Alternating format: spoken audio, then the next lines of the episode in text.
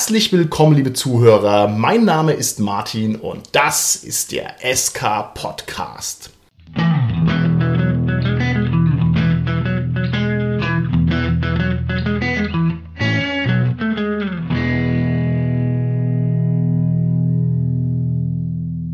Bei mir im Studio sind heute meine lieben Gäste, der Holger, die Tanja, der Carsten und der Dominik.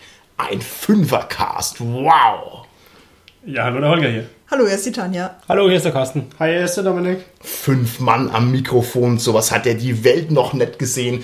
Ich hoffe, da kommen wir ohne Probleme in einen guten Podcast-Flow hinein. Und Flow ist ein hervorragendes Stichwort für unser heutiges Thema. Wir werden heute nämlich über den Flow im Rollenspiel sprechen oder wie die Allweisen aus dem Tarnlorn sagen würden, über die Immersion. Was Immersion genau ist, werden wir in Kürze ein bisschen definitorisch abklopfen. Zunächst mal möchte ich meine Gäste im Cast fragen, wie schaut's denn bei euch aus? Seid ihr Menschen, die leicht in einen Flow hineingeraten oder tut ihr euch schwer damit, euch auf irgendwas zu 100% einzulassen? Das hängt sehr stark von der jeweiligen Aufgabe ab beziehungsweise ob es wirklich sein muss. Also ich meine, auf der Arbeit ist es eher angebracht, dass man mal sich darauf konzentriert, was man macht.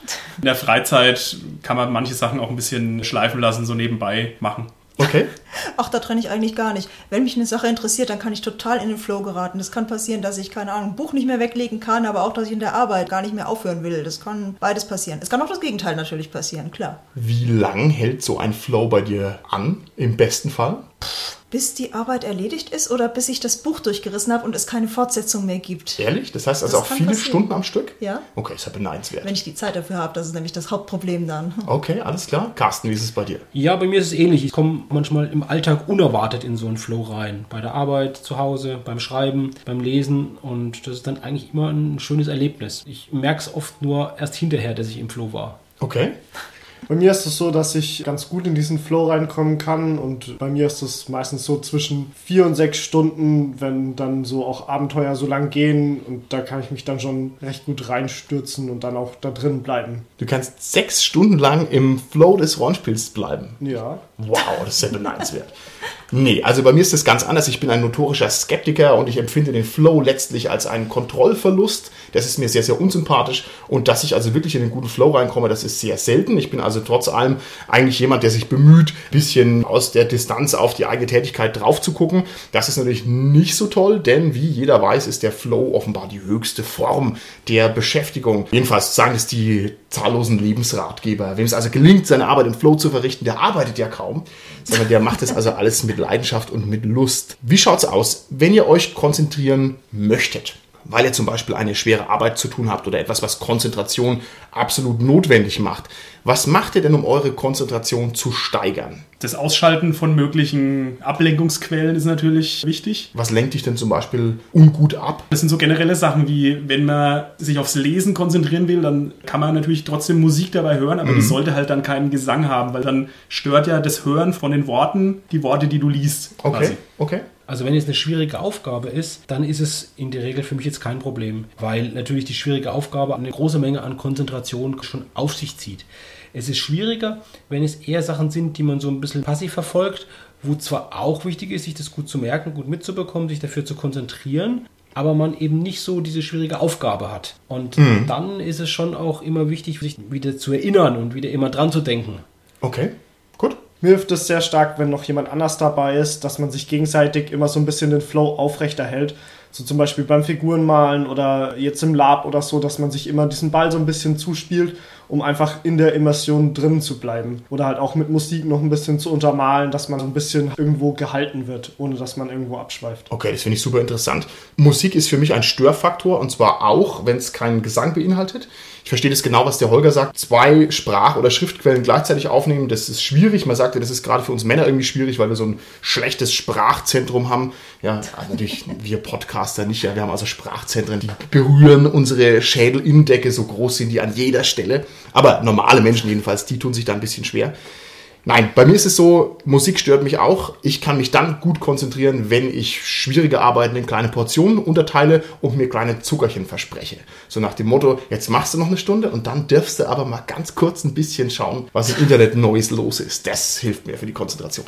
Das ist ja auch so, dass man immer eben genügend Pausen macht. Ja, das ist glaube ich, ja auch in allen pädagogischen Konzepten oder so auch drin. Aber das würde mich dann gerade wieder rausbringen. Wenn ich mitten im Flow bin, dann will ich eigentlich gar keine Pause machen. Also das macht mich dann total fertig, wenn es dann heißt, Tanja, du machst jetzt eine Pause. Das will ich in dem Moment eigentlich gar nicht. Ja, das ist, glaube ich, ein Unterschied. Wenn du halt eine Tätigkeit machst, die du jetzt ausführst, selbst oder so, lesen, schreiben etc., dann vergeht die Zeit und du merkst es ja gar nicht und du brauchst keine Pause. Aber wenn du jetzt angenommen im Unterricht sitzt und sollst du jetzt zuhören, weil was erzählt wird oder so, da ist dann halt schon wichtig, dass irgendwann eine Pause kommt. Also sagst du, Carsten, Unterricht ist definitiv Immersion. Also vergessen, was die Realität in Wirklichkeit ist und nur zuhören, was der Lehrer sagt. Wenn der Unterricht gut gemacht ist. Okay. Die letzten unterrichtsähnlichen Sachen, die ich persönlich genießen durfte, waren an der Uni irgendwelche langen Vorlesungen. Mir persönlich hat es immer geholfen, nebenher zu kritzeln.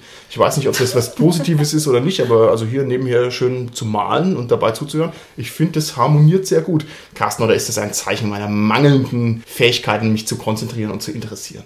Ich kenne jetzt keine direkte Studie drüber, aber das weiß ich von vielen, dass die sich konzentrieren, indem sie eben kritzeln. Ich hatte neulich auch selbst ein Seminar gehalten und hatte eine Teilnehmerin, die hat gehäkelt dabei. Die okay. war aber sehr aufmerksam. Die war diejenige, die sich mit am meisten beteiligt hat. Okay. Zu meiner Zeit war das auch noch so, dass an der Universität viele Studenten ihre Konzentration erhöht haben, indem sie während der Vorlesung einfach konsequent durch World of Warcraft gezockt haben auf ihrem Laptop. Ja? Und zwar ganze Semester lang. Und dann oft irgendwann nicht mehr, weil sie dann exmatrikuliert waren. Das ist ganz Insofern. Verstehen, ja. Die haben ihre Konzentration für World of Warcraft erhöht. Ja. Okay, um wieder den Bogen ein bisschen zum Rollenspiel zu schlagen. Wie wichtig ist es euch, beim Rollenspielen voll und ganz in das Rollenspiel eintauchen zu können? Also welchen persönlichen Wert hat die Immersion für euch? Es kommt immer ganz auf die anderen Leute an, mit denen man das Rollenspiel betreibt. Je nachdem, was die Gruppe mag, ist es mir entweder mehr oder weniger wichtig zu immersieren.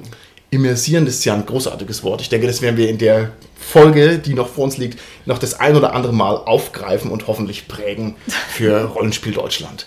Carsten, wie ist es bei dir? Für mich hängt es davon ab, ob ich Spieler oder Spielleiter bin. Als Spielleiter erlebe ich es weniger, dass ich da so richtig aufgehe in der Welt, weil ich ja eher so eine Draufperspektive habe und mich eher auch auf die Spieler konzentriere und schaue, dass die zufrieden sind. Wobei ich selbst als Spielleiter es schon erlebt habe, dass ich wirklich auch in diesem Flow aufgehe. Ist nicht sehr häufig, aber das kann auch passieren. Als Spieler ist mir das sehr, sehr wichtig. Das ist eigentlich der Grund, warum ich Rollenspiele mache. Lieber Carsten, könnte es sein, dass es einen Unterschied gibt zwischen der Immersion im Spiel und dem Flow des Spielleitens, weil es nämlich grundsätzlich ein bisschen was anderes ist. Also wenn ich jetzt sagen würde, Spielleiten ist Arbeit, jetzt mal in Anführungsstrichen, dann wäre es eher dieser Arbeitsflow, dass ich also konstant was aufrechterhalte, aber nicht dieses Eintauchen in die Geschichte. Können wir das trennen? Ist das sinnvoll? Ich glaube, das sind verwandte Konzepte, aber jetzt, wie du es jetzt aufgezeigt hast, Martin, ist da natürlich ein Unterschied da. Die Gemeinsamkeit ist bei beiden, dass die irgendwie in die Sache aufgehen, sozusagen. Ja? Der Unterschied ist eben da, beim Spielleiten ist es diese Tätigkeit des Spielleitens, durch das die mm. Zeit schneller vergeht, beispielsweise. Und bei der Immersion ist es das Aufgehen in der Welt mm. und das Erleben in dieser Welt zu sein. Okay. Tanja, wie ist es bei dir? Welchen Stellenwert hat die Immersion im Rollenspiel für dich? Also eigentlich total wichtig, wobei ich jetzt, so wie ihr sagt, nicht so ganz sicher bin, ob wir von derselben Immersion reden. Unter Immersion hätte ich mir vorgestellt, dass man wirklich so mental total in die Welt abtaucht, mhm. was tatsächlich als Spielleiter ein bisschen schwierig ist und übrigens auch als Spieler, weil hin und wieder macht man halt einen blöden Spruch. Aber das finde ich nicht, dass das jetzt der Immersion widerspricht, weil mhm. trotzdem ist man irgendwie in der Geschichte drin und erlebt das so emotional mit. Und auch wenn mal ein blöder Spruch fällt, bleibt man da trotzdem drin. Also das finde ich ist Immersion und das finde ich auch total wichtig. Und Carsten, hast du ganz recht, das ist eigentlich auch der Grund, warum ich Rollenspiel mache. Mhm. Okay. Holger, wie ist es bei dir? Das ist halt die Immersion in das Spiel, aber jetzt nicht per se in die Welt. Also es kann es beides geben. Ich würde sagen, Immersion ins Spiel ist für mich sehr wichtig. Immersion in die Welt es kommt ein bisschen auf das Spiel an oder auf die Welt. Mhm. Zu deiner Unterscheidung, Holger, fällt mir ein, dass es mir sehr, sehr ähnlich geht, wenn ich Brettspiele spiele. Wenn ich Brettspiele spiele, habe ich oft einen Flow und Immersion in das Spiel, in die Mechanik des Spiels, mhm. aber seltener, dass ich mir wirklich vorstelle, das zu tun, was jetzt die Thematik des Spiels sozusagen vorgibt. Ja. Also wenn ich jetzt, nehmen wir an, Siedler von Katan spiele, ich stelle mir nicht vor, ich bin jetzt einer der Siedler, der jetzt hier die äh, Kornfelder bestellt und die, die Hütten baut oder so Das ist einfach nicht gegeben bei dem Spiel zum Beispiel. Es schwingt so ein bisschen mit, so im Hinterkopf, aber da geht es einfach um die Taktik, um zu gucken, okay, jetzt kann ich da noch einen Siegpunkt machen und dann kommt der Martin und macht dann da ein und da baue ich jetzt schnell die Straße, dass die Tanja ja ihre Punkte nicht für die längste Straße kriegt und im Hafen nehme ich dem Dominik weg und mit dem Holger können die vielleicht nachher die Ware gut tauschen. Da ist das einfach dann bei mir. Okay. Aber man muss schon auch sagen, man kann aus jedem Brettspiel auch ein Rollenspiel machen. Und wenn ich jetzt zum Beispiel mit dem Holger Brettspiele spiele, dann machen wir das automatisch. Wir spielen eine Runde Blood Rage und wir sind halt Wikinger, die wir am Tisch sitzen. Ja, wir leben das auch aus. Oder wenn wir irgendwie kooperativ, keine Ahnung, Herr der Ringe spielen, da macht es mir schon sehr viel Spaß. Also halb humorvoll, halb ernst da in die Rolle reinzuschlüpfen. Ist es dann immersiv? Ich denke schon. Es erhöht den Grad der Immersion auf alle Fälle. Das finde ich sehr schön. Das habe ich auch schon erlebt, wenn wir mit Rollenspielern Brettspiele spielen, ist genau das passiert, wobei das ja gar nicht eigentlich vorgesehen ist. Das kann manchmal andere Spieler irritieren und stören, die das nicht so gewohnt Ja, sind. Und ja. auch, aber ich finde es einfach eine schöne, nette Begebenheit. Ich finde es auch nett und es beißt sich total mit den harten Regelbrettspielern. Das heißt, man sitzt am Tisch, spielt eine Runde Arkham Horror, spätestens ab Runde 3 mache ich und der Holger nur noch Faxen. Ja, weil wir halt so tun, als wären wir gejagt und gefressen. Und wenn du dann jemanden am Tisch sitzen hast, der sagt, Moment, wir müssen unsere Züge genau berechnen und unser Geld abzählen und sowas, das geht halt überhaupt nicht zusammen und zerstört halt alles. Aber Arkham Horror nach drei Runden hat mir eh keinen Bock mehr, insofern. Ja. Aber ich überlege mir gerade, dass ich mit euch definitiv niemals irgendwie Schach oder sowas spielen sollte. Dann geht er mit Waffen auf mich los oder was? Nee, wir spielen halt die Königin aus, wie Ja, sie jetzt eben. dann in Deckung hüpft und so.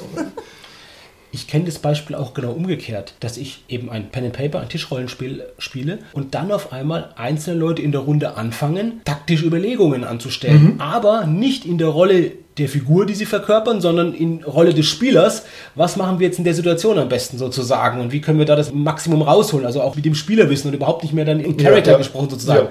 Und das stört mich dann wiederum. Ja. Ich bin ein taktischer Spieler auch, aber ich mag halt eben in der Rolle spielen, wenn ich Rollenspiel mache. Und sonst mache ich eben ein Brettspiel. Da hatten wir eine ganz strenge Regel in meiner ganz, ganz frühen Frühzeit des Rollenspiels, wo wir auch gesagt haben, nee, Immersion muss hoch sein, wir wollen in die Rolle rein, also wo wir das so gesetzt haben als Diktum sozusagen. Und da haben wir gesagt, man darf den Talentwert seiner Figuren nicht aussprechen, weil es die Immersion zerstört. Ja, also ich darf nicht fragen, Dominik, was hast du denn in Pflanzenkunde? Das ist verboten. Und wenn ich das frage, dann darf der Dominik trotzdem nur sagen, ja, so mittelgut. Ja, das ist das Maximum. Er dürfte nicht sagen sieben oder sowas. Absolut verboten. Aber so entstehen da natürlich Codewörter, oder? Natürlich. Also ganz ehrlich. Nein, das ist natürlich Nonsens, ja, aber das haben wir halt trotzdem ernst genommen. Okay, gut. Also wir sehen schon, das ist ein komplexes Thema. Da kann man von verschiedenen Seiten angreifen. Deswegen würde ich vorschlagen, dass wir erstmal uns jetzt nochmal definitorisch ranwagen. Der Klassiker der Definition für Immersion heißt folgendermaßen, und zwar Immersion ist immer dann, wenn man aktiv ausblendet, dass man sich in einem fiktiven Zustand befindet. Also das bedeutet das Ausblenden der Tatsache, dass die Welt künstlich ist. Sobald mir dessen nicht mehr bewusst ist, bin ich immersiv drin. Das ist Immersion. Was sagt ihr zu der Definition? Ich finde die Definition gut. Man könnte auch sagen, dass das, was ich erlebe, fiktiv ist. Und das passiert ja auch, wenn ich einen Film gucke. Wenn ich einen Film schaue im Kino und ich gehe da voll drin auf, dann kann es passieren, dass ich gar nicht mehr irgendwann mich selbst als Zuschauer wahrnehme, der jetzt den Film schaut, sondern irgendwie einfach diese Welt Okay. nehme und einfach das Gefühl habe, ich bin in dieser Welt. Okay. Jetzt nicht, dass ich eine spezielle Figur bin oder so, aber wirklich vergesse, dass ich jetzt der Zuschauer bin, der diesen Film sieht. Okay.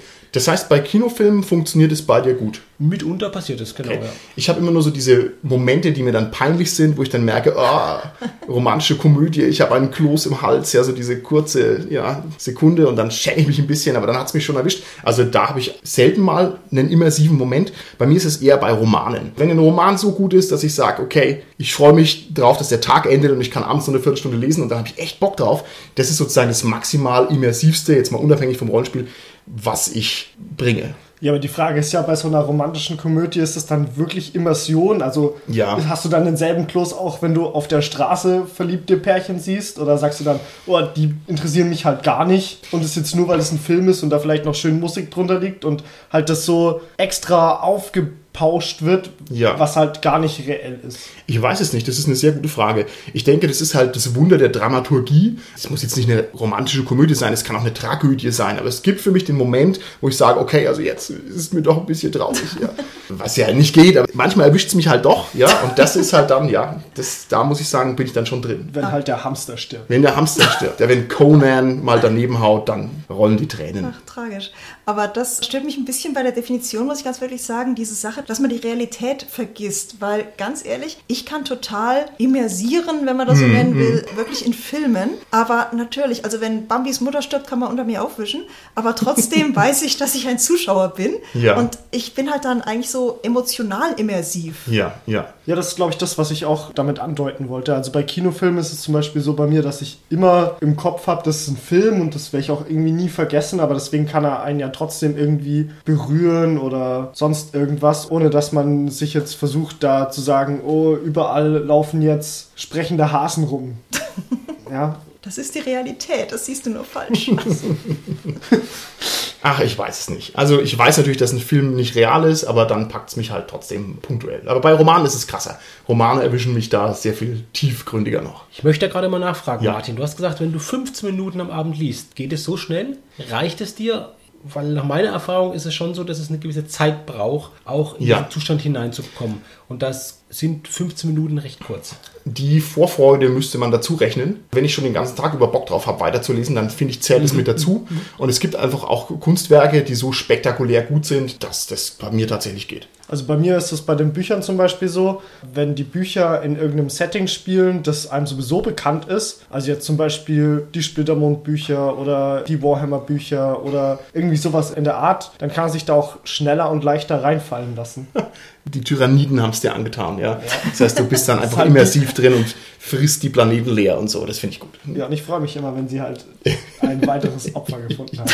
Sehr schön. Es gibt ja ein paar Konzepte, die damit verwandt sind. Und das eine hatten wir in der Einleitung ja schon gesagt, das Flow-Erleben. Also wenn ich einfach in einem Zustand bin, wo die Zeitwahrnehmung wahrscheinlich auch anders ist für mich, wo ich einfach drin bin durch eine Aktivität und ja, das irgendwie ganz alleine von der Hand geht, ja, und ich ganz leicht und ich gar nicht mehr das Gefühl habe, mich anstrengen zu müssen. Ähnlich ist es vielleicht auch eher in einer passiven Rolle das Konzept von der hypnotischen Trance, in die ich auch therapeutisch oder so mich begeben kann wo ich auch das Gefühl habe, dass die Zeit anders verläuft. Entweder schneller, subjektiv oder langsamer. Okay. Und beides, sowohl Flow als auch hypnotische Trance, sind ja auch Zustände, die wirklich sehr entspannend sind und sehr angenehme Zustände Okay. per se sind.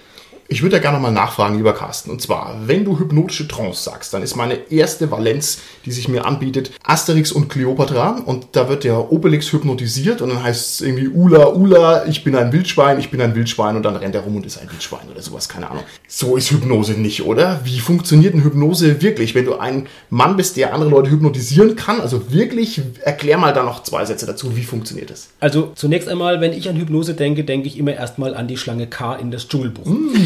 Die. Mowgli nämlich dann halt induziert, vertraue mir, um ihn dann zu fressen. Nein, tatsächlich ist das Problem, was wir so allgemein über Hypnose mitbekommen und sehen, sind halt immer diese Showhypnosen, die sicherlich teilweise gestellt sind, wo auch man dazu sagen muss, dass dieser ganze Effekt da vor Publikum das zu machen, vor Kameras zu machen, das hat schon auch was Trance-induzierendes. Das darf man nicht vergessen. Also Okay. das führt ja auch schon dazu jetzt. Der Auserwählte sein, der jetzt zu dem berühmten Hypnotiseur auf die Bühne darf, ja, und, Okay, und so das okay. Ganze. Und da sind sicherlich auch einige Sachen gestellt oder so. Also so wie Oberlix das passiert ist oder dem, dem Mowgli im Dschungelbuch ist es nicht möglich. Man muss es ja auch wollen. Aber man kann schon in solche tiefen, entspannten Zustände. Es ist auch so, dass man in hypnotischen Zuständen wieder Zugang zu den ganzen Sinnesmodalitäten bekommt, dass man sich beispielsweise an ein Urlaubserlebnis wieder mit ganz vielen Sinneseindrücken erinnern kann, die einem vorher nicht mehr zugänglich waren. Carsten, wie würdest du denn beschreiben, wie viel ist denn Hypnose noch von dem normalen Rollenspiel, das wir so alle betreiben, weg? Also kann man die irgendwie miteinander vergleichen? Ich glaube, dass teilweise gleiche Prinzipien wirken mit dem. Also ein Prinzip von der hypnotischen Trance ist beispielsweise das Gegenwärtige.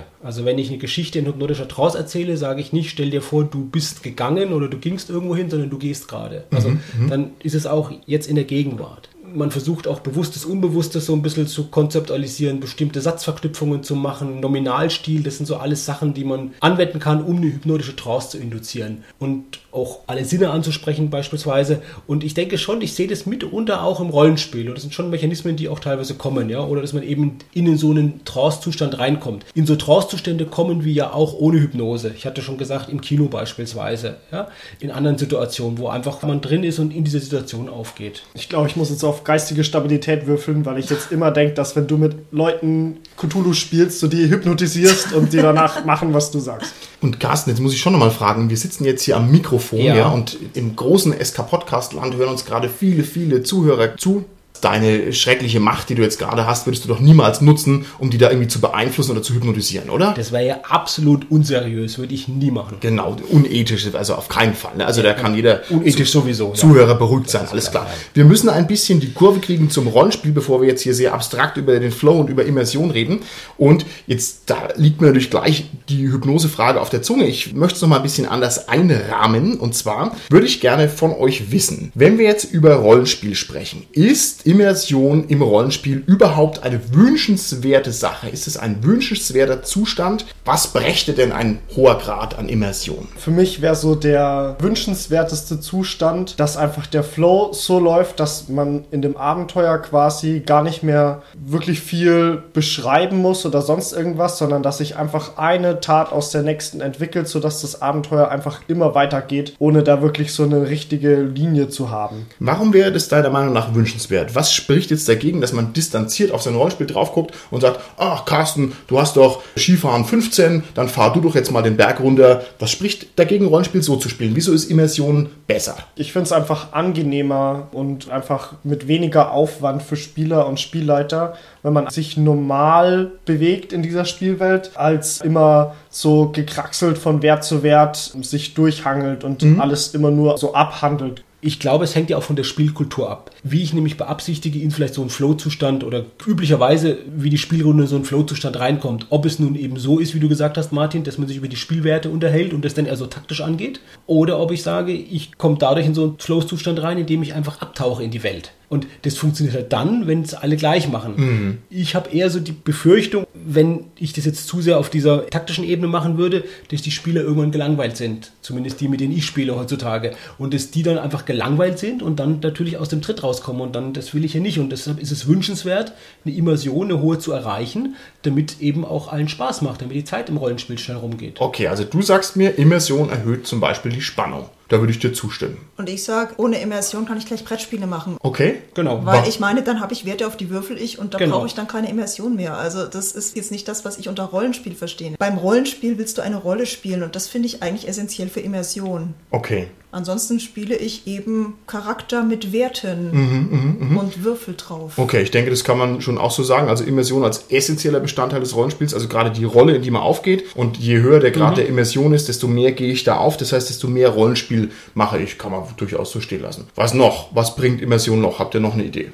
Wenn die Immersion sehr hoch ist, dann erhöht es ja die Wertigkeit des Erlebens. Ich spiele ja Rollenspiele, damit es Spaß macht und damit ich ein schönes Erlebnis habe. Und wenn ich dann die Immersion habe oder wenn es mit hoher Immersion einhergeht, dann ist halt dieses Gefühl auch besser. Ja, und das ist vor allem deswegen interessant, wenn du das jetzt gerade sagst, Holger, weil das ja dann auch ein bisschen aus diesem Theaterrollenspielbereich rausgehen würde. Das heißt, eine hohe Immersion tut ja auch ein taktisches Spiel bereichern. Denn wenn ich sage, okay, das hat eine hohe Wertigkeit, ich fiebere mit meiner Figur mit, dann ist es ja einfach auch ein intensiveres Erlebnis, auch ohne, dass ich jetzt hier denke, ich bin Fuzzi der Bade oder sowas, sondern ja. Und nicht nur das, ich finde auch, dass es, sagen wir, mehr zum Beispiel die Kreativität anregt. Okay. Weil ich meine, wenn ich einfach nur mit Werten arbeite, da sehe ich jetzt nichts, wo ich mich jetzt reinhänge und sage, hey, boah, da könnte man doch vielleicht auch noch das und das und das machen. Wenn ich immersiv drin bin, da komme ich doch auf ganz andere Ideen. Da habe ich die Welt vor mir und da kommt mir die Idee, hey, da könnte doch auch noch ein Baum stehen und vielleicht kann ich den einsetzen. Also ich finde, das regt halt wesentlich mehr an mit Immersion. Okay. Hat ein hoher Grad an Immersion auch Nachteile eurer Meinung nach? Es gibt natürlich den nachteiligen Effekt, wenn die Immersion sehr, sehr hoch ist, also wenn man stark mitfiebert mit der Figur, dass es dann wirklich auf die eigenen Emotionen überschlägt. Also das nennt man auch Bleeding. Das so Sachen wie Angst oder was auch immer die Figur quasi eigentlich erleben soll, dass es auf einen selber überspringt. Ich denke, dafür ist so das beste Beispiel, wenn sich zwei Charaktere nicht richtig verstehen Oh ja. und wenn sich das dann halt auf den Spieler dann überträgt. Und dann, ich glaube, dass genau das am meisten halt passiert, weil das viele kennen. Aber das kann ja auch eben mit anderen Gefühlen sein. Das finde ich super interessant, dass du das sagst. Ich hätte da gar nicht als erstes dran gedacht. Ich dachte jetzt eigentlich an den Tod einer Figur oder eine Figur hat irgendwie eine große Niederlage und dann ist der Spieler davon betroffen. Ich kenne das eigentlich so nicht aus meiner Erfahrung oder ich müsste ganz schön tief krabbeln, aber ich kenne viele Geschichten von Leuten, die also so mit ihrer Figur mitfiebern, dass es sie tatsächlich umhaut. Vielleicht können unsere Hörer, wenn die so ein Erlebnis haben, das mal in die Kommentare reinschreiben, als ob die mal wirklich ergriffen waren. Ähm, nur einfach, dass wir da die Datenbasis ein bisschen verbreitern. Aber was du sagst, jetzt ein Konflikt zwischen Spielfiguren, der auf die Ebene der Spieler zurückschlägt. Das ist natürlich auch ein großer Nachteil, wenn die Immersion sehr hoch ist. Und ich möchte mal auf dein Beispiel kommen, Holger, mit der Angst. Das finde ich sehr interessant, weil, sage ich jetzt mal als Horror-Rollenspieler, der gerne Cthulhu spielt, das ist ja genau das, was ich erreichen will als Spieler. Ich will ja die Spieler ein bisschen ängstigen. Wenn mir das gelingt, das ist ja genau mein Ziel, was ich erreichen will. Aber die Grenze und ich denke, das ist auch dabei und gehört wahrscheinlich zu diesem Konzept des Bleedings. Ich glaube, das kommt aus dem Lab auch. Das gehört da irgendwie mit dazu. Das ist, wenn es dann wirklich auf eine unangenehme Art und Weise diese Gefühle dann auslöst. Man könnte auch jetzt sagen, triggert. Also wenn jemand Okay. vielleicht wirklich an ein traumatisches Erlebnis, das er mal hatte, auf einmal durch das, was da im Rollenspiel passiert, erinnert wird und dann vielleicht wirklich in ein Nacherleben, ein Flashback dieses traumatischen Erlebnisses kommen würde. Und das ist natürlich was, was wir absolut vermeiden wollen. Na gut, in abgeminderter Form hatte ich das durchaus auch, aber das war jetzt eher so, dass wir das Abenteuer gespielt hatten. Wir sind nicht fertig geworden, also es war kein One-Shot. Und ich habe danach prompt davon geträumt und habe das einfach so weitergenommen. Ich weiß nicht, ob das jetzt so unwillkommen ist oder nicht. Ich fand es ehrlich gesagt sehr witzig. Also deswegen weiß ich nicht, ob das jetzt so dann eben so ein Negativteil wäre. Das ist tatsächlich ein Flashback, was du gerade erzählst, aber das ist ja kein negativer Flashback. Ich lese gerade ein Buch, wo es darum geht, Computerspiele therapeutisch einzusetzen. Und da ist das Beispiel erwähnt von Tetris, dass man beispielsweise, wenn man den ganzen Tag Tetris spielt, dann ja auch Tetris-Flashbacks hat. So dass nämlich geraten wird, und da gibt es auch eine Studie, die zitiert wird, dass wenn man wirklich ein traumatisches Erlebnis hatte, kurze Zeit darauf innerhalb von Stunden Tetris spielen soll, Okay. hilft tatsächlich, dass das traumatische Erlebnis nicht so schlimm abgespeichert wird, weil es halt durch die Okay. Tetris-Flashbacks ersetzt wird. Und so würde ich auch dein Beispiel sagen, Tanja, ist natürlich nicht so neutral, aber es ist ja jetzt nicht ein negativer Flashback, aber dass wir, was ich irgendwas gemacht haben, was uns sehr beschäftigt hat und dass wir danach dann davon träumen, ich glaube, das kennen wir alle. Also das heißt, um die geistige Stabilität zu erhöhen, liebe Zuhörer, immer den Gameboy in der Hosentasche dabei haben. Wenn irgendwas Schlimmes passiert, immer sofort den Gameboy raus und sofort mal drei Level Notfall. Gameboy. Notfall Gameboy, genau. Kann man von der Steuer absetzen. Generation Smartphone, die kennt doch kein Gameboy mehr. Wir sind ja wie Dinosaurier hier am Mikrofon. Dominik, weißt du, was ein Gameboy ist? Ich habe sogar ein Game. Okay, danke, das rettet uns. Schön, dass du das gesagt hast. Ich kann mich noch daran erinnern, als ich ein junger Hüpfer war und wir haben unsere ersten Netzwerk-Sessions gemacht und wir haben uns hingesetzt und haben so am Stück, keine Ahnung, acht Stunden Quake gespielt. Und ich habe mich danach nachts um drei hingelegt und wollte schlafen, habe die Augen zugemacht. Mein Hirn war nicht abschaltbar. Ich habe konstant weiter Quake gespielt. Das ist auch ein bisschen gruselig, wenn man merkt, wie einem das halt total wegbrennt in der Birne. Und hat's mir geschadet, hä? Kein bisschen, ja? Nein, 20 Martin. Jahre Gewaltspiele spielen, Alles da geht's gut. genauso gut Alles wie gut, vorher. Martin. Gut, okay. Alles gut, Gut, alles gut. Danke, das finde ich gut. nicht. Sehr Überhaupt gut, nicht. sehr gut. Gut, sehr gut. Welcher Grad an Immersion beim Rollenspiel ist denn überhaupt realistischerweise anzustreben? Als Beispiel, lieber Carsten, wir spielen bei dir ein Horrorabenteuer. Was ist denn da überhaupt ein sinnvolles Ziel, das man erreichen kann? Also ich hatte vorhin schon gesagt, so ein bisschen Gruseln, Angst erleben und zwar auf Spielerseite. Das wäre jetzt so mein Ziel davon. Und mein Ziel ist auch tatsächlich so ein bisschen Überraschungseffekte zu sorgen für die Spieler auch wieder. Und kannst du das realistischerweise anstreben? Also wenn ich dir jetzt sage, ich bin niemand, der sich fürchtet bei Horrorgeschichten, meinst du echt, es ist realistisch, dass du mich Nee. wirklich ängstigst? Dann nicht. Also wenn du sagst, ich habe mich so nicht groß gegruselt oder so in Rollenspielen und so, dann nicht. Dann hast du aber einen anderen Spaß dran. Du musst mal gucken, was dein Spaß ist am Rollenspiel. Okay. Und dann gucken, dass der irgendwie erfüllt wird. Okay. Ich denke auch, das kommt wahrscheinlich wirklich auf die Mitspieler drauf an. Worauf wollen sie sich einlassen? Das kann man gar nicht so pauschal sagen. Die eine Runde will halt wirklich ganz tief eintauchen und will wirklich ihre Rollen hier Ja. Selbst wirklich erleben als Spieler. Und die anderen sagen auch, ist eigentlich in Ordnung, wenn wir quasi die Story mitkriegen, das auch emotional mitmachen, aber jetzt eben sich nicht so tief reinhängen. Okay. Aber ich denke, so findet jeder Spieler irgendwie so sein Genre, wo er sich leicht in die Welt reinfinden kann. Er wird das dann halt auch am meisten spielen, weil wie schon gesagt, das bringt ja dann eben diesen Spielspaß, diese Immersion. Ich finde, es muss nicht immer nur Horror sein für die Immersion, wo man sich rein versenkt. Es gibt zum Beispiel auch ganz normale, handelsübliche Spannung, also irgendwelche spannenden Sachen, die jetzt nicht gruselig sind. Und was in meinen Augen auch noch immersionsträchtig ist, ist Sozialstress. Also man ist in irgendeinem Zank mit einer Nichtspielerfigur oder man ist irgendwie in einer Situation, wo man jemanden überlisten muss und es ist so ein bisschen kitzelig. Ich finde, da ist man schnell auch in der Rolle drin und nimmt die auch schnell an. Das ist häufig auch hochimmersiv. Auf jeden Fall. Ich finde schön, Tanja, deine Unterscheidung, weil was du gerade gesagt hast, Martin, wäre ja irgendwas, was auch vom Plot her kommt. Was vom Plot her kommt, was den Charakter involviert, oder die, die Figur, Entschuldigung, was die Figur involviert und reinzieht. Du hattest aber ja auch gesagt, gerade Tanja, dass es ja auch Spieler gibt, die einfach Spaß haben, ihre Rolle zu spielen. Und das wäre ja auch was, was was gelingt. Wenn es einfach so ist, dass ich als Spieler Spaß habe, meine Rolle auszuspielen und in meiner Rolle aufgehe. Das, was mir ab und zu passiert, dass ich wirklich feststelle, dass sich meine Figur ein Eigenleben entwickelt und auf einmal Sachen macht, die ich gar nicht so geplant habe von der Spielfigur. Tolles Erlebnis auch und auf einmal so wirklich so kreative, dynamischer Prozess, auf einmal die Figur entwickelt sich weiter.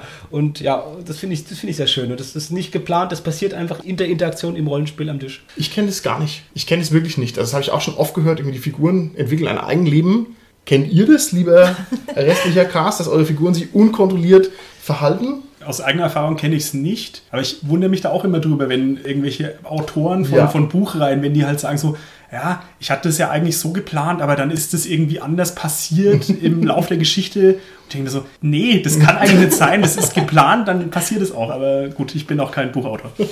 Doch, also ich kenne das schon und ich glaube, dass so diese Vorstufe davon ist, so, meine Figur würde jetzt so handeln, aber eigentlich müsste ich so handeln. Und ich denke, das ist diese Schwelle, vor der man irgendwann steht und die geht's halt zu überschreiten, dass man da irgendwann halt nicht mehr drüber nachdenkt. Und ich denke, wenn die Immersion hoch genug ist, dann denkt man über diese Schwelle nicht mehr nach. Und dann glaube ich, dass man in dieses Eigenleben hineinfällt. Okay. Dieses Entscheidungsdilemma, Dominik, aus der Warte der Spielfigur kenne ich vor allem bei Solo-Spielbüchern wenn, oder Solo-Abenteuern, wenn ich die lese. Da ist es dann wirklich so, dass ich mir überlege, wie verhalte ich mich jetzt in der Rolle, die ich jetzt da darstelle, an diesen Entscheidungspunkten eben. Also nicht, was jetzt die klügste Entscheidung unbedingt, das spielt natürlich auch eine Rolle, aber wirklich, wie entscheide ich mich jetzt als die Figur, die ich jetzt darstelle und je nach Charakter die Figur jetzt hat. Und das, genau da merke ich es dann. Das ist mir sogar schon beim Computerspielen passiert. Ich weiß noch, wo wir Diablo gezockt hatten und ich habe Paladin gespielt und da ist eben eine von meinen NSCs ist vorne weggerannt und da sage ich, ich bin Paladin, ich kann die doch nicht sterben lassen. Sehr schön. Und renne hinterher, wo es idiotisch war. Aber es ist schön, was es da für unterschiedliche Spielertypen gibt. Bei mir, auch im Rollenspiel, ich mache instinktiv immer die maximalen Faxen.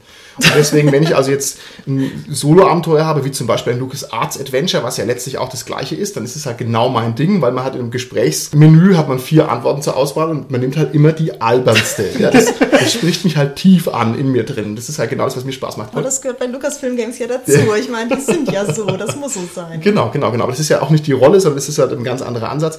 Und was ich kenne aus guten Rollenspielrunden, ist das schnelle Umschalten zwischen nicht immersiven und immersiven Zuständen. Also gute Rollenspielrunden können das. Da macht einer einen Gag, alle haut's weg vor Lachen und dann schüttelt sich jeder und man ist sofort wieder in der Rolle drin. Und wenn man da also sehr schnell switchen kann, das finde ich am allererfrischendsten, weil dann habe ich nicht so diesen Kontrollverlust, dass ich mich diese Immersion so hingeben muss, sondern ich kann machen, was ich will. Aber ich habe auch nicht den Verlust, dass die Immersion zerstört ist. Braucht man gute Leute, aber ich kann es aus eigener Erfahrung sagen, das geht schon. Finde ich super. Da gehört aber natürlich auch eine gewisse Disziplin dazu. Ja, auf und alle Fälle. Nicht, was ich auch immer mal beobachte hin und wieder, dass man versucht, zu viel durch Outgame-Gags zu machen. Da gehört dazu, es gibt einen kurzen Gag, der ist in Ordnung Mhm. Ja. Mhm. oder so, aber dann kommt man wirklich wieder ins Spiel zurück. Und wenn dann jeder das Bedürfnis hat, dadurch Aufmerksamkeit zu bekommen, weil er was jetzt macht, was eben nicht mit dem Spiel zu tun hat, dann ist es immersionsstörend. Nächste Frage an euch. Wer ist denn für den Grad der Immersion zuständig? Ist es der Spielleiter, der sagen muss, ah, ich habe vier Stunden lang YouTube durchgehört, um den perfekten Soundtrack zusammenzustellen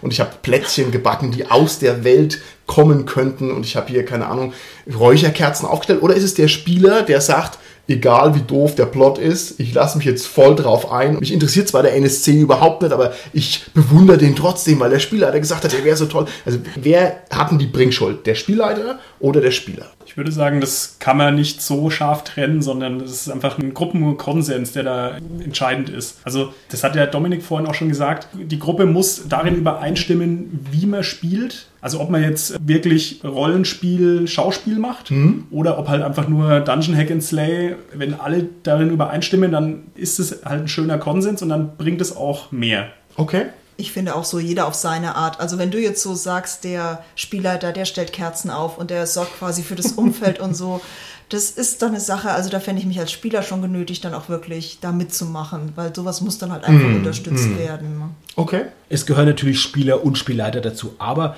der Spielleiter ebnet den Weg, der Spielleiter legt in gewisser Weise ein bisschen die Standards fest und ja, beeinflusst dadurch auch die anderen und kann die sowohl im Positiven als auch im Negativen die Spieler beeinflussen. Ich hatte es ja gerade schon gesagt mit diesen Outgame-Gags, wenn der Spieler da anfängt, dauernd Outgame-Gespräche zu führen, was ich auch schon erlebt habe. Ich meine, dann ist doch logisch, dann gibt er das vor für die ganze Runde und dann ist halt ganz viel Immersionsstörendes dabei. Ich möchte noch mal ganz kurz auf dein Beispiel kommen, Martin, das finde ich wunderschön. Das Beispiel, wo du gerade gesagt hast, ich als Spieler finde diesen NSC jetzt gar nicht bewundernswert, aber irgendwie in meiner Rolle ist es vorgegeben, dass es jetzt total passt, den zu bewundern. Wenn ich dann als Spieler in der Rolle meiner Figur diesen NSC bewundere und das ausspiele, dann führt es ja dazu, dass ich wirklich dann auch als Spieler den irgendwie bewundere. Also es verändert ja tatsächlich dann ein Stück weit auch meine Einstellung. Findest du echt? Ja. Okay, ich kenne es auch eher im Negativen, dass man dann irgendwann sagt, ich spiele kein DSA mehr, weil da muss ich irgendwelchen Nichtspielerfiguren immer zu applaudieren, die mich überhaupt nicht interessieren. Also ich kenne es eher so rum, aber du sagst, das kann auch einen echten Effekt haben auf dich Also wenn ich es richtig mache, wenn ich es halt richtig mache und eine gewisse Intensität und Dauer im Prinzip zeige, dann führt es wirklich dazu auch, dass ich Okay. ja irgendwo ein Stück weit meine Einstellung ändere. Es sei denn, ich entscheide mich in meiner Rolle eine geheuchelte Bewunderung zu spielen. Das Okay. ist aber was anderes. Das wollte ich jetzt gerade noch fragen, wie sich das dann verhält, wenn du sagst, okay, ich muss es quasi ausspielen, aber ich mache das irgendwie auf Sarkasmus gemacht. Das ist interessant, weil die Frage ist natürlich da, Holger, ob der Sarkasmus in-game ist oder ob sich der Sarkasmus eher out-game erschließt, ja. Was ich als Spieler da gerne mache, wenn ich mit sowas konfrontiert werde, dass ich natürlich sage, das ist für mich ganz klar in-game gewesen, der Sarkasmus. Und dann reagiere ich in der Rolle des NSCs als Spieler da auf diesen Sarkasmus, was ich mitbekomme. Also das würde ich ignorieren, auch wenn es vielleicht out-game gemeint war. Das würde ich völlig ignorieren, weil ich will ja meine Leute am Tisch ein Stück weit dazu bringen, dass die wirklich in-game spielen und nicht irgendwie out-game irgendwas sagen. Ja, Ja. Also Ich finde, dass Spieler so am meisten zur Immersion beitragen, weil der Spielleiter so von Natur aus sowieso schon versucht, die ganze Bandbreite der Immersion auch über die Sprechweise und so abzudecken. Also das machen eigentlich ziemlich alle Spielleiter, die ich kenne. Bei Spielern ist es oft so, dass die da ein bisschen, ein bisschen weniger versuchen dort beizutragen. Zum Beispiel gibt es nur ganz wenige Spieler, die sich zum Beispiel die Mühe machen, ihre Figur mit Akzent zu spielen. Was bei Spielleitern halt so ein normales Ding ist, dass viele irgendwie einen Akzent haben, dass man die einzelnen NSCs auseinanderhalten kann. Was aber bei, bei den Spielfiguren oft sich so gedacht wird, das ist mir zu anstrengend, das ist mir zu nervig, das will ich nicht machen. Oder zum Beispiel auch das Vokabular irgendwie ein bisschen anzupassen, je nachdem, was man spielt. Also das finde ich, das hat den größten Immersionsvorteil, wenn man einen Geweihten in DSA spielt, wenn man dann halt auch versucht, lateinische Begriffe zu benutzen und so weiter, die halt dann auch die normale Bevölkerung halt auch nicht versteht und so. Darf ich mal jemanden grüßen? Ja. Ich grüße mal an dieser Stelle eine Spielerin von mir, die Dozentin für Latein ist an der Universität. Und das ist halt auch ein krasser bildungsbürgerlicher Level, wo ich sagen muss, cool, so jemanden in der Gruppe zu haben. Ich fasse gerade nochmal zusammen, Dominik, weil ich es interessant fand, was du gerade gesagt hast. Du würdest also sagen, der Spielleiter, der ist per se durch seine Rollendefinition schon eher dazu verpflichtet oder automatisch macht er das, dass der eben schon für die Immersion sorgt. Bei den Spielern aber ist die Variabilität viel höher. Die können ihre Rolle ausführen oder halt nicht so gut ausführen. Die können es halt sehr gut ausführen, wie du es jetzt gesagt hast, Dominik, oder Martin, die Lateindozentin, die halt ihr Wissen aus der realen Welt nutzt, das im Spiel dann irgendwie gut einzubringen, wo man halt dann eben so positiv überrascht ist dann als Spieler, der immer solche Spieler hat, die halt so positiv zur Immersion dann am Spieltisch beitragen, indem sie halt viel Arbeit machen, wie du gesagt hast, Dominik, ihren Helden ausschmücken, das mitbringen und so. Gut, ihr Lieben, dann würde ich sagen, wird unsere neue Tradition verfestigt, indem jetzt wieder Thesentime ist. Liebe Zuhörer draußen an den Empfangsgeräten, die Thesen sind dazu gedacht, dass man selbst überlegt, wie man dazu steht und der Holger hat das ausdrückliche Verbot, eine differenzierte Antwort abzugeben, sondern er muss sich für Pro oder Contra entscheiden, um hier unser Thesenspiel nicht kaputt zu machen. These Nummer eins: Immersion bildet die emotionale Dynamik einer Spielgruppe ab. Und gemeint ist damit, dass am Anfang eines Spieleabends keine Immersion stattfinden kann, weil alle noch Socializing machen und sagen, bla bla bla, na, wie war es auf der Arbeit, bla bla bla bla bla bla bla. Und da muss man erst reinkommen und so weiter und so fort. Das heißt, Immersion kann es eigentlich nur geben, so in der dritten Stunde des Spielabends, wenn alle Bock drauf haben und bevor alle zu schlapp dafür sind. Stimmt es oder stimmt es nicht? Da kann ich dir nur zum Teil zustimmen. Oh no! Dominik, du hast einen Holger gebaut.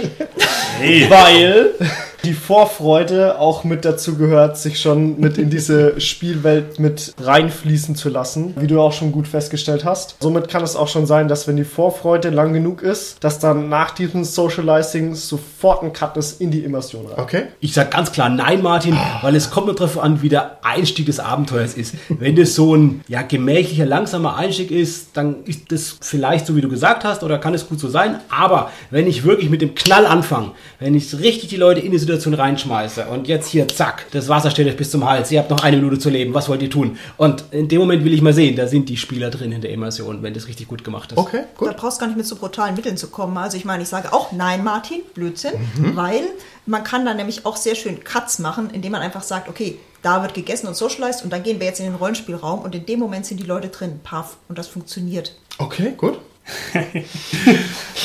Holger? Ja. du hast ja vorhin schon selber die Antwort gegeben. Oh. Wenn das die Gruppe kann, dann funktioniert es auch. Das haben ja die, meine Vorredner jetzt auch schon alle gesagt. Es ist so, es kann dieses Umschalten geben. Okay. Ich stelle mich da auf die andere Seite und zwar kommt es darauf an, was man vom Rollenspiel erwartet. Wenn ich sage, Immersion ist mein höchster Wert, das kann man ja sagen, dann ist es wahrscheinlich möglich, das beliebig zu steuern. Ich persönlich würde tatsächlich eher sagen, für mich ist Socializing der höchste Wert im Rollenspiel. Also miteinander sprechen, miteinander Sachen erleben, dieses Miteinander, das ist für mich an erster Stelle und das muss sich notwendigerweise unter diese Dynamik unterordnen. Und wenn alle erst quatschen wollen, wollen sie quatschen und das ist wichtiger als das Rollenspiel, weil darum geht's. Ja, nein? Naja gut, es kommt immer darauf an, Martin, weil man eben entschließt, sich anzufangen, Rollenspiel zu machen. Dass das wichtig ist, sehe ich genauso. Mir ist aber doch eingefallen, eine Sache, wo es wirklich auch manchmal ein bisschen dauert, um in das Spiel reinzukommen, ist, wenn man jetzt Abenteuer spielt in einer Kampagne, wo also über mehrere Spielabende sich erstreckt. Und wenn man dann am Anfang überlegt, okay, was war denn das letzte Mal? Was ist denn da passiert? Und das ist ja so ein Überlegen, das nicht in der Rolle der Figur stattfindet, sondern ja auch in der Rolle des Spielers, dass man erstmal so versucht, wieder Anschluss zu finden an das letzte Mal. Und das ist was, was ich schon erlebe, was auch mit gewissen Mühen verbunden ist und schon auch, ja, erstmal dauert, bis man da wieder ein Stück weit reinkommt. Weil ich meine, für die, für die Figur war es halt vor einer Sekunde das letzte Mal. Und für den Spieler ist es halt, ja, vor zwei Wochen, vor einem Monat oder so. Gut. Ja, und da wieder anzudocken. Nächste These. Echte Immersion im Rollenspiel gibt es nicht. Korrekte Aussage oder falsche Aussage? Da stimme ich dir nach deiner Definition zu. Also ich glaube, es gibt niemanden oder es gibt nur ganz wenige Leute, die das haben, dass sie vergessen, dass es die reale Welt außenrum gibt, während sie Rollenspiel machen, weil dann würden ja alle da rauslaufen und würden sagen, oh nein, ich renne vor Cthulhu weg. weil sie halt immer noch im Spiel sind und da drin gefangen. Stimmt es wirklich, Dominik? Ich kenne so viele Geschichten von Leuten, die verlieren ihre Figur nach zwei Jahren Spiel und dann weinen die wirklich, weil die wirklich betroffen sind. Ist das nicht die volle Immersion? Aber das ist ja nur die emotionale Immersion. Das ist ja gerade nicht dieses Realität vergessen. Weil ich meine, die vergessen ja in der Realität nicht, dass das eine Figur ist, sondern die nehmen das einfach emotional mit, aber gehen jetzt eben nicht tatsächlich raus und sagen, oh okay. Gott, ich bin tot. Okay. Ich denke, das ist dasselbe, wie wenn die Freundin den WoW-Account löscht. Das ist halt einfach. Wow. Ja. Das ist Genau, hart. genau, da, Da muss habe man ich ja halt jetzt weinen. schon diesen Kloß im Hals, von dem ich vorhin gesprochen habe. Also allein die Vorstellung, das macht mich echt fertig. Ich würde sagen, es ist eine graduelle Sache. Also die Frage, wie weit halt es möglich ist. Aber das ist in Ansätzen oder auch in Teilen auf jeden Fall möglich, die reale Welt zu vergessen. Mir ist es ganz krass passiert, wo ich das erste Mal Live-Rollenspiel gemacht habe, 72 Stunden auf einer Insel war, Expeditionsgruppe. Ich hatte mein Handy abgegeben, meine Uhr abgegeben. Ich wusste jetzt auch als Spieler, okay, ich bin der Carsten und ich tue jetzt hier den Silvestro darstellen, aber ich konnte wirklich mir erlauben zu sagen, ich lasse mich drauf ein und ich darf jetzt das andere vergessen. Ich meine, ich kann jederzeit das quasi herbeiholen, aber das wäre wirklich so, wie so, als wenn ich jetzt einen Scheinwerfer habe und bin in diesem Scheinwerfer drin und das ist jetzt die Rolle, die ich darstelle und außerhalb vom Scheinwerfer ist halt die reale Welt. Ich kann jederzeit das Licht da drauf richten, wenn ich denn will, wenn es notwendig sein sollte, aber ich kann jetzt auch einfach mir erlauben und darf auch erlauben, in diesem Scheinwerfer zu bleiben. Okay. Und das war super, super, super erholsam. Okay, super. Aber 72 Stunden, Carsten, das ist nichts, da kann ich locker über. Ich habe mal einen immersiven Effekt, da habe ich mal neun Monate lang gespielt, ich wäre beim Wehrdienst. Das war auch voll intensiv und so, also ja, mit Kostümierung, auch volles Programm. Ja. Krass. Der Carsten hat jetzt die Frage so ein bisschen umgangen, weil er auf Live-Rollenspiel hinaus ist. Und ich denke, da ist es ein bisschen einfacher, in die Immersion reinzukommen. Beim Tischrollenspiel, ich halte es auch für möglich, aber es ist halt sehr viel schwerer. Und ich finde es ehrlich gesagt gerade umgedreht. Also ich meine, ich habe noch nie wirklich gelabt. Ich habe es immer nur gesehen, deswegen ist das ziemlich theoretisch, was ich jetzt hier sage. Aber ich finde jetzt beim Lab, wenn mir da einer gegenübersteht und eigentlich ein ganz anderes Bild von seiner Figur hat, als das, was ich jetzt hier gerade vor mir sehe, das finde ich zerstört total die Immersion. Dagegen beim Tischrollenspiel, wenn sich dann jemand beschreibt, dann ist das irgendwie viel immersiver und ich kann dann viel eher damit umgehen, also immersiv damit umgehen, als wenn ich ihn jetzt wirklich real so als Elfe sehen würde oder als was auch immer. Okay. Ich sehe das anders, weil gutes Lab ist ja sowieso nur, du kannst, was du darstellen kannst. Und somit kann er halt auch nicht als zwei Meter Mann einen Zwerg darstellen. Das ist halt so. Und ich finde es im Tischrollenspiel schwieriger. Ich sehe das immer bei so Cross-Gender-Geschichten, dass dann die Figuren immer falsch angeredet werden. Man sagt immer, immer, hey, du Typ, geh mal darüber und dabei spielt er eine Frau oder halt umgekehrt. Und das finde ich viel schwieriger, weil man es eben nicht immer vor Augen hat und dadurch bleibt es nicht so konstant. Das kommt, glaube ich, sehr auf die Spieler drauf an, weil gerade mit diesem Cross-Gender haben wir eigentlich selten Probleme. Also das funktioniert eigentlich ganz gut. Ich brauche ein bisschen Überwindungszeit. Also wenn ich einen adipösen, bärtigen, voll bassredenden Mann in der Spielgruppe drin habe, der eine zarte Elfe spielt, da brauche ich zwei Sitzungen, bis ich das drin habe. Also aus dem Ärmel, nein. Ja. Aber ich weiß nicht, wie es beim Lab ist. Da muss ich nochmal nachfragen, Dominik. Ohne Witz jetzt kann, kann ich als großgewachsener Mensch keinen Zwerg spielen. Es gibt verschiedene Systeme, aber es gibt halt eben das, du kannst, was du darstellen kannst, System. Damit kannst du halt nur spielen, was du darstellen kannst. Also wenn du jetzt zum Beispiel nichts in der Hand hast, kannst du keinen Feuerball werfen, sondern du musst es halt versuchen, das deinem Gegenüber so glaubwürdig wie möglich zu beweisen, dass du das darstellen kannst, dass er dir das halt quasi abnimmt und nur dann musst du halt auch als Gegenspieler diesen Feuerball annehmen, weil wenn er jetzt drei Blätter vom Boden aufhebt und sagt, das ist jetzt mal ein Feuerball, dann geht's halt nicht. Okay, da muss ich jetzt die Frage stellen, die mir schon seit Dekaden unter den Nägeln brennt und ihr könnt sie mir hoffentlich beantworten. Ich bin auch kein Larper, das heißt, ich kenne mich nicht aus oder meine Lab-Erfahrung ist minimal. Wie ist es denn jetzt mit der Brille beim Lab? Das kann doch nicht sein, dass alle ihre Brillen abnehmen müssen und dann wie die Blindfische durch den Wald stolpern. Aber letztlich ist doch die Brille ein totaler Immersionsbrecher. Du kannst kein überlegener Elf sein, wenn du halt vier Dioptrien hast, ja, und du kannst auch kein mittelalterlicher Bauer sein, wenn du halt eine Brille auf der Nase hast. Was ist denn jetzt mit der Brille? Sagt's mir mal, mich macht das fertig, ich weiß es nicht. Kommt die Brille runter oder bleibt die drauf oder wie ist es? Dafür gibt es ja Kontaktlinsen. Genau. Ja, ja. Also ich kenne es vom Reenactment und Ja. beim Reenactment, ja, da schaust du natürlich schon, dass du irgendwie Kontaktlinsen dir reinpuppst. Wenn es echt nicht geht, dann kannst du auch die Brille, dann geht's halt auf Teufel und Braus nicht anders. Ich meine, so 100% ist man da jetzt auch nicht drin. Aber prinzipiell, wenn du wirklich Lagerleben darstellen willst, dann schaust du, dass du die Brille Wirklich, loswirst. das ist echt Kontaktlinsenpflicht im Lab. Krass, okay. Und ansonsten kenne ich welche, die sich ihre Brillengläser tönen in Gelb oder in irgendeiner anderen Farbe und sagen halt dann, mein Alchemist hat mir ein Bernsteinglas geschliffen und gebraut. Und dann haben die eine Brille auf. Okay, nicht schlecht, habe ich nicht gewusst. Wieder was gelernt, sehr schön. Nächste These. Immersion bedeutet, sich dem Spielleiter auf eine ungute Art und Weise auszuliefern. Ist diese These richtig oder ist sie falsch? Kommt drauf an, wie man drauf ist. Ich weiß, jetzt kommt eine Larifari-Holger-Antwort. Entschuldigung.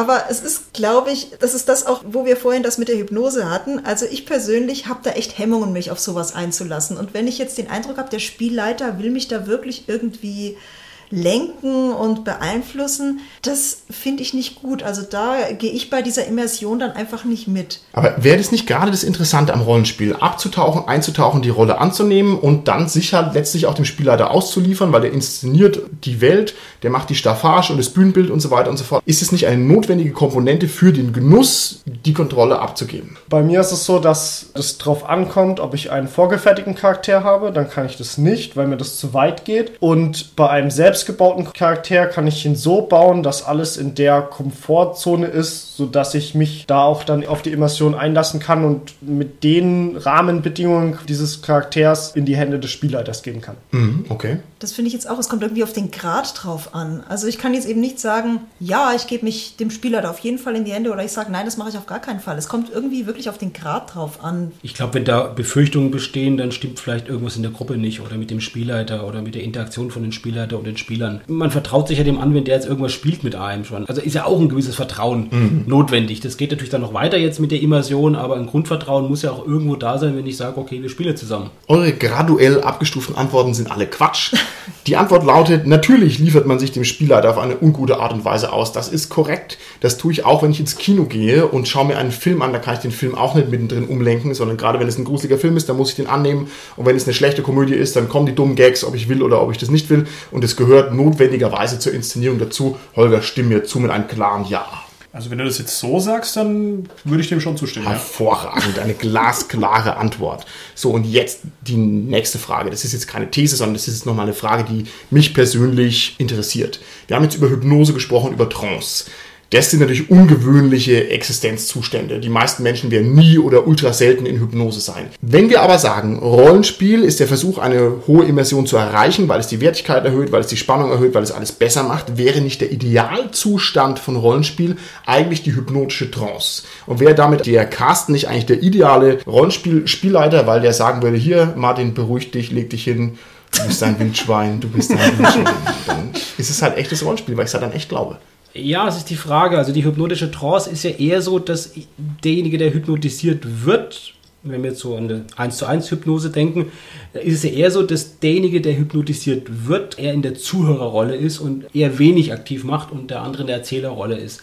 Aber ich erlebe mich manchmal tatsächlich als Spieler, wenn es Spieler da gibt, die gute Erzähler sind, die einfach gut erzählen und beschreiben können, dass ich da auch so in so einen Zustand reinkomme, wo ich mich echt so da gehen lasse und das wirklich total da aufgehen im Zustand.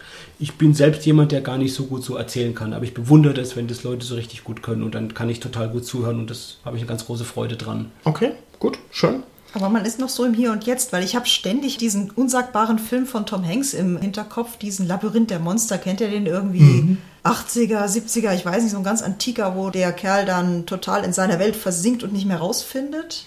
Das ist ein wichtiger Film für alle Rollenspieler. Also wer den nicht kennt, der sollte sich den angucken. Das ist nämlich eine Geschichte, die auf einer wahren Begebenheit basiert. Es ist mal in Amerika ein Student verschwunden an der Uni und dann hat sich herausgestellt, der ist irgendwie in die Kanalisation verschwunden und der war also ein D&D-Spieler und es war zur Zeit der Satanic Panic oder irgendwas, wo die gesagt haben, oh Gott, Rollenspiel ist okkult und böse Sachen und so weiter. Das kam also alles zusammen auf diesen konkreten Fall und dann gibt es irgendwie auch eine komische Detektivgeschichte, die dahinter steckt und jedenfalls ist der Student dann in die Kanalisation rein unter der Uni und war da versteckt und das hat irgendwie so diese Dungeon-Anklänge gehabt. Ich bringe es jetzt nicht korrekt zusammen, also man möge mir da jetzt keinen Fehler nachweisen. Das stimmt nicht so 100%, wie ich es erzähle, aber die Elemente sind korrekt und es ergibt dann eine ungute Mischung, die dann nämlich besagt, Rollenspiel ist gefährlich, weil die Immersion so hoch ist, dass die Leute durchknallen und dann halt verrecken unter der Uni in der Kanalisation. Und dazu ist der Film der Tom Hanks-Film. Okay, aber Entschuldigung, den habe ich für ein Ultra-Klischee gehalten. Also wenn es wirklich so eine Ja. durchgeknallte Realgeschichte dazu Ja. gibt. Aber ich habe auch gedacht, oh Gott, das sind diese Leute, die noch nie Rollen gespielt Nein. haben, aber die sicher sind. Pentagrams, it has to do with Pentagrams. Ja, nee, es gab eine Vereinigung von besorgten Müttern mit dem schönen Kürzel BAD, B-A-D-D, Bothered About D&D.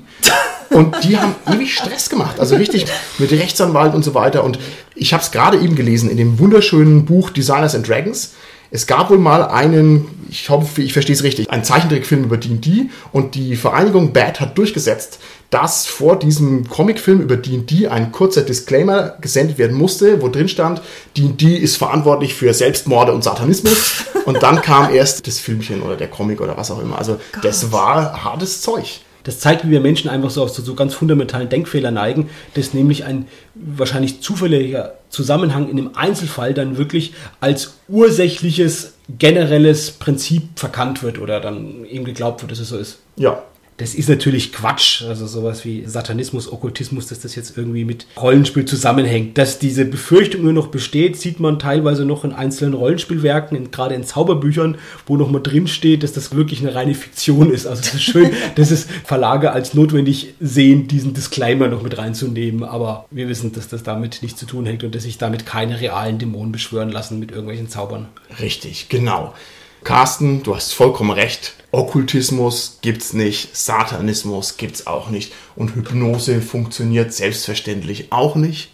Und deswegen können jetzt alle unsere Zuhörer draußen an den Empfangsgeräten so ganz langsam wieder aus ihrer Podcast-Trance erwachen und werden feststellen, dass sie wieder ein ganz normales Alltagsleben leben, ohne jede Berieselung durch einen Rollenspiel-Podcast. Carsten, bitte einmal schnipsen.